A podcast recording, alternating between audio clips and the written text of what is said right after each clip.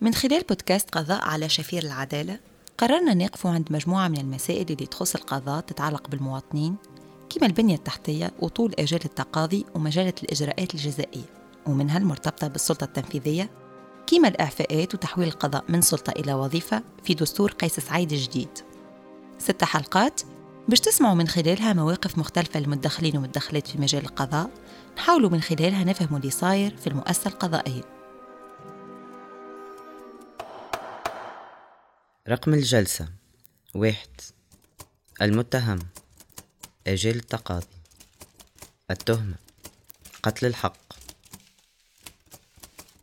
الشهاد أنس الحميدي قاضي ورئيس جمعية قضاة التونسيين. أحمد صويب قاضي متقاعد. عمر الوسلاتي قاضي. فوزي المعلاوي محامي.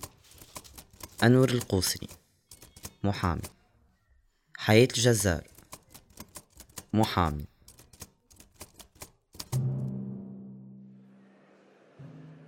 في الحلقة الأولى باش نتعرضوا لمسألة مثل المواطنين بصفة خاصة في علاقتهم مع العدالة والقضاء. هي طول زمن التقاضي.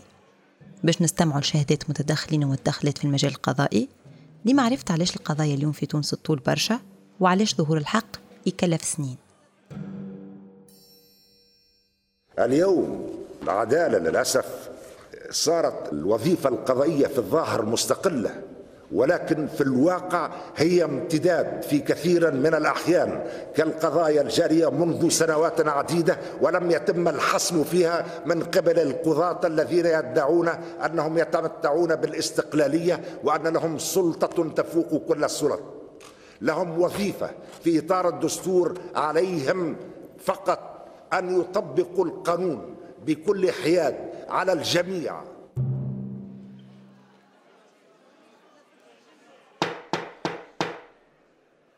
أنس الحميدي قاضي ورئيس جمعية قضاة التونسيين. هذه المسألة لدينا فيها خيارات.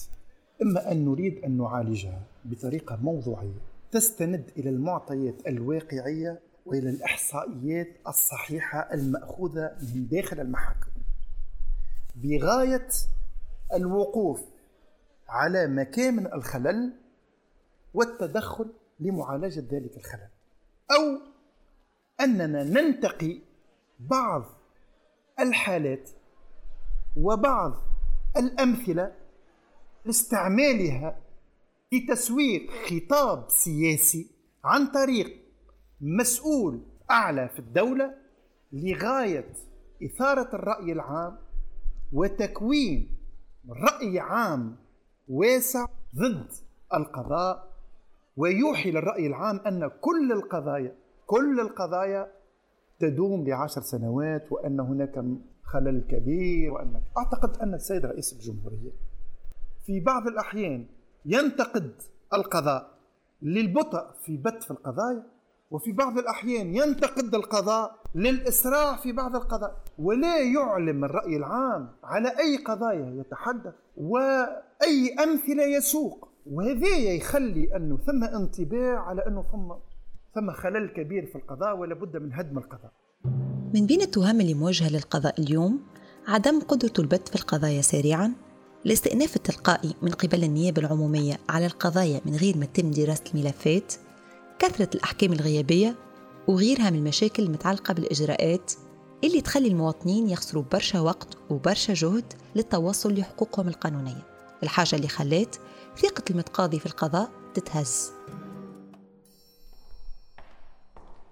إجراءات البداية هي مرحلة من مراحل البحث عن الأدلة قبل إحاطة الملف على القاضي أو القاضية. تقوم بالمرحلة هذه الضابطة العدلية تحت رقابة النيابة العمومية. ولو كانت الإجراءات عادية أو خاصة فإنه القانون ما يحددش مدة معينة لاستكمال الإجراءات هذه. فوزي المعلاوي محامي. تأخير في صدور الأحكام قد يعزى لعدم توفر الإمكانيات اللازمة لتأخر في إجراء الاختبارات اللازمة لغياب الإمكانيات اللازمة لدى باحث البداية. أيضا حتى الإخلالات على مستوى تكوين الملفات. تكوين الملف مثلا في المنظومة الجزائية ينطلق بداية من باحث البداية ثم النيابه العمومية ثم قاضي التحقيق ثم دائره الاتهام ثم الدوائر الحكمية. كل هذه الأطراف المتداخلة يمكن أن تلقي بظلالها على النتيجة النهائية التي يصدر بها الحكم من خلال ما يمكن أن تسقط فيه من آه، إخلالات ومن خلال أيضا ما يمكن أن تحققه من إنجازات. معنى ذلك أن الإنجاز أو الإخلال لا يعزى بالضرورة ولا ينسب بالضرورة للقاضي الذي يصدر حكما فقط وإنما قد يكون الفضل فيه أو العيب لمن سبقه في تجهيز هذا الملف. القضايا الجنائية كما قضية متاع اغتيالات سياسية وهي قضايا معقدة جدا. فيها من تم فيه الأبحاث وأحيل على الدائرة الجنائية وصارت فيه جلسات والتأخير هذا باش تكون المعلومة مدققة. هل أنه التأخير هذا من تلقاء نفس المحكمة أو بناء على طلب لسان الدفاع الممثل لل القائم بالحق الشخصي وإلا الممثل للمتهم؟ وهل أن الاستجابة للطلبات استجابة معقولة؟ أو الغاية منها التمطيط. هذا لابد من لابد فيه من تدقيق.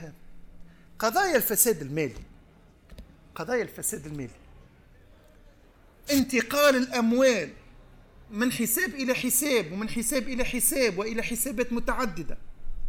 وفي بعض الأحيان حسابات متعلقة بشخصيات وهمية. والوقوف على حقيقة الانتقالات هذه هذا يمكن الفصل فيه في أسبوع؟ هل يمكن لقاضي تحقيق أن يفصل في هذا الملف في شهر أو في شهرين؟ مش يواجب عليه أنه يعهد به جهة مختصة وإلا لجنة من من الخبراء لتعقب هذه الأموال وكيف تم فيها السيركولاسيون هذيك الانسيابية نتاعها من إلى من إلى ليوصل إلى قناعة؟ هذه الاختبارات في بعض الأحيان تدوم سنوات. خلال كل أطوار القضية للمتهم الحق أنه يكون عنده الوقت الكافي والوسائل الملائمة لإثبات براءته من بين حق التقاضي على درجتين عمر الوسلاتي قاضي. فما مسألة مهمة جدا لازم الناس يعرفوها أولا طول إجراءات التقاضي هي ليس مرتبطة بالقاضي نفسه لأن الإجراءات القضائية هي إجراءات مسبقة يعني موضوعة مسبقا اللي هي موجودة في مجلة المرافعات المدنية والتجارية في المادة المدنية وموجودة في مجلة الإجراءات الجزائية اللي هي في المادة الجزائية. وبالتالي أنت تعرف قضية جناية أو قضية تحقيقية تاخذ على الأقل بين خمسة أو ست سنوات. يعني القاضي أمامه منشور يعني الآن دوائر جنائية تنظر في عقوبات ثقيلة جدا من 20 إلى أكثر من 20 سنة تنظر في أكثر من 50 60 ملف في جلسة واحدة وهذا أمر مستحيل.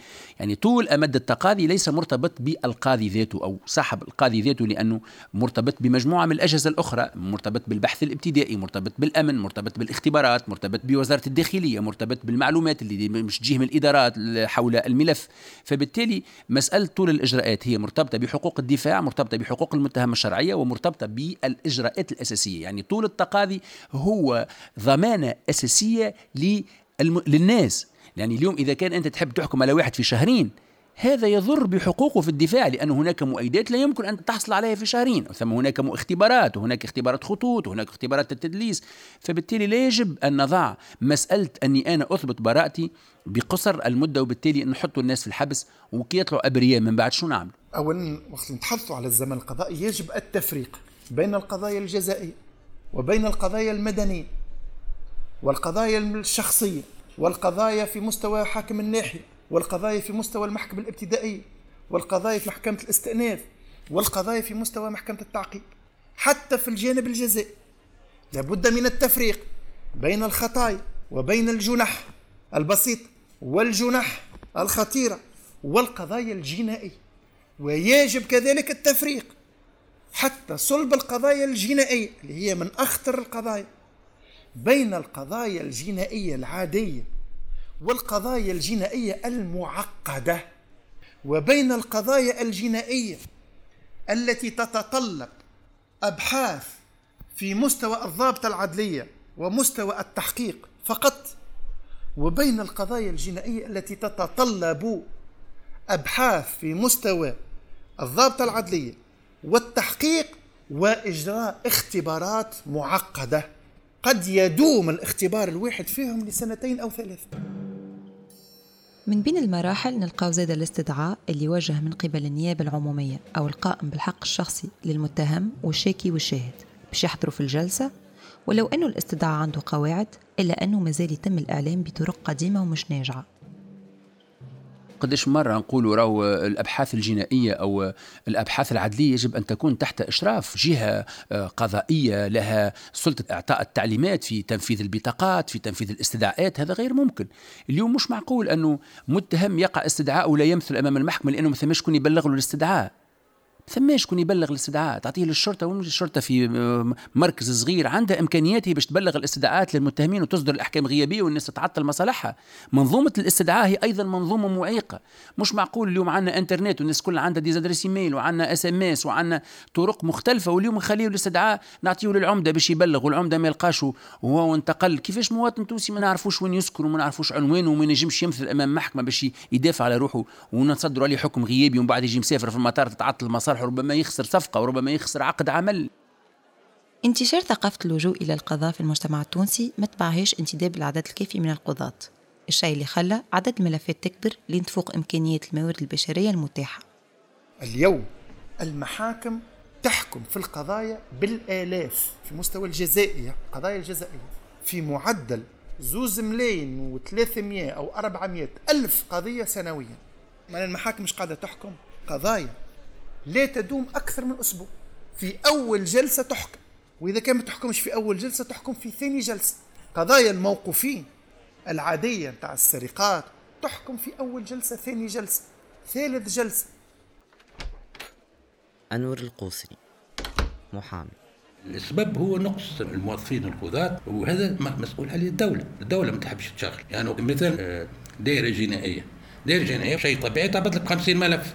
مرافعات فما اللي يتوخروا بالطبيعه لكن تبقى مرافعات في 10 20 قضايا في دائره جنائيه ما تجيش هذه مهما علاش خاطر؟ ينقصوا القضاة ونقص التجهيزات العصرية. وهذا مسؤول عليه الدولة. وكي يكثروا القضايا بالطبيعه باش الإجراءات تطول شيء طبيعي. أحمد صويب قاضي متقاعد. داير التعقيب. نظام عام 2015 2014 القاضي في التعقيب المستشار في التعقيب خليتهم في السبعين. بعد ثلاث أربع سنين في 300 في المقابل القضاة يمكن maximum ça double. وقت القضاة قبل الثورة كنا ش 150 توا maximum في 300 يل سونسوي زوز مشاكل هيكلية خاطر كان قضاء الإداري مثلا اللي هي عنده ثلاثة مشاكل. واحدة ارتحنا منه اللامركزية سي عملنا محاكم ابتدائية زوز حاجات قعدوا. التنفيذ. هذه مربوط بالسلطة التنفيذية. وقتها رحنا التجريم عدم التنفيذ. على المسؤول الإداري. ما حبوش السلطة السياسية ستدير المشرع وصاحب المبادرة اللي هو رئيس الجمهورية. والمسألة الثانية البطء فماشي حاجة تاكل الحق قد البطء وعملنا محاولات للترشيد وعملنا اجتماعات مع رئيس الدائرة وبدينا إصلاحاتنا وحدنا في التنظيم الداخلي. وصلنا في الاستئناف والتعقيب حتى أقوى من المعايير الدولية. وصلنا عام في التعقيب و10 شهور في الاستئناف. donc que de chantiers ouverts ما عملنا شيء. وكما تعمل شيء في حظيره راهي تتعفن أكثر حياة الجزار محامي. طول اجال التقاضي هذه ترجع الاصلاح القضائي وترجع للنقابة وترجع للجمعية والمسعى للقضاء باش يشوفوا كيفاش يلقوا حل يدرسوا مع الحكومة مع الدولة كيفاش أنه محكمة تونس هذيك يلزمها تتقسم على الاقل على الاقل ثلاثة ثلاثة محاكم أخرى. يعني إحنا عندنا تونس واحد تونس اثنين. محكمة تونس برك لازم تقسم على ثلاثة محاكم أخرى. يعني يلزم ثم حل جذري لوجود هال ولكن القضاة يقبلوا باش يدخل ب 500 dossiers يقبل. يعني هما كان قرفوا على ال 500 dossiers يدخل به قاضي رانا في وضعية أخرى. لكن هما ما يقرفوا كان على زيادة الشهرية ويلا يخرجوا communiqué باش نقابة باش معناها تعارك قضاة جد المحامين. يعني ما مش قاعدين يناضلوا من أجل غدا أفضل بالنسبة لهم هما في طريقة العمل.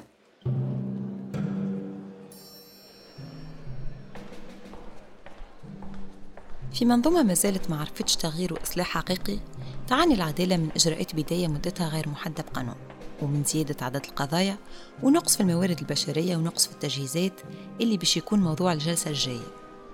في وسط هذا الكل يبقى المواطن رهين إرادة سياسية ورغبة في التغيير من المدخلين والمدخلات في المجال القضائي.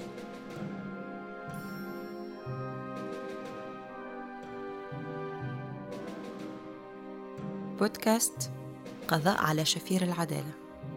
الحلقة الجلسة الأولى ثمن التقاضي أجال تقتل الحق. إنتاج انكفاضة بودكاست. إخراج ياسمين الذوادي. تصميم صوتي وموسيقى أسامة الجيدي بشراكة مع اللجنة الدولية للحقوقيين. بالتعاون مع كامل فريق انكفاضة.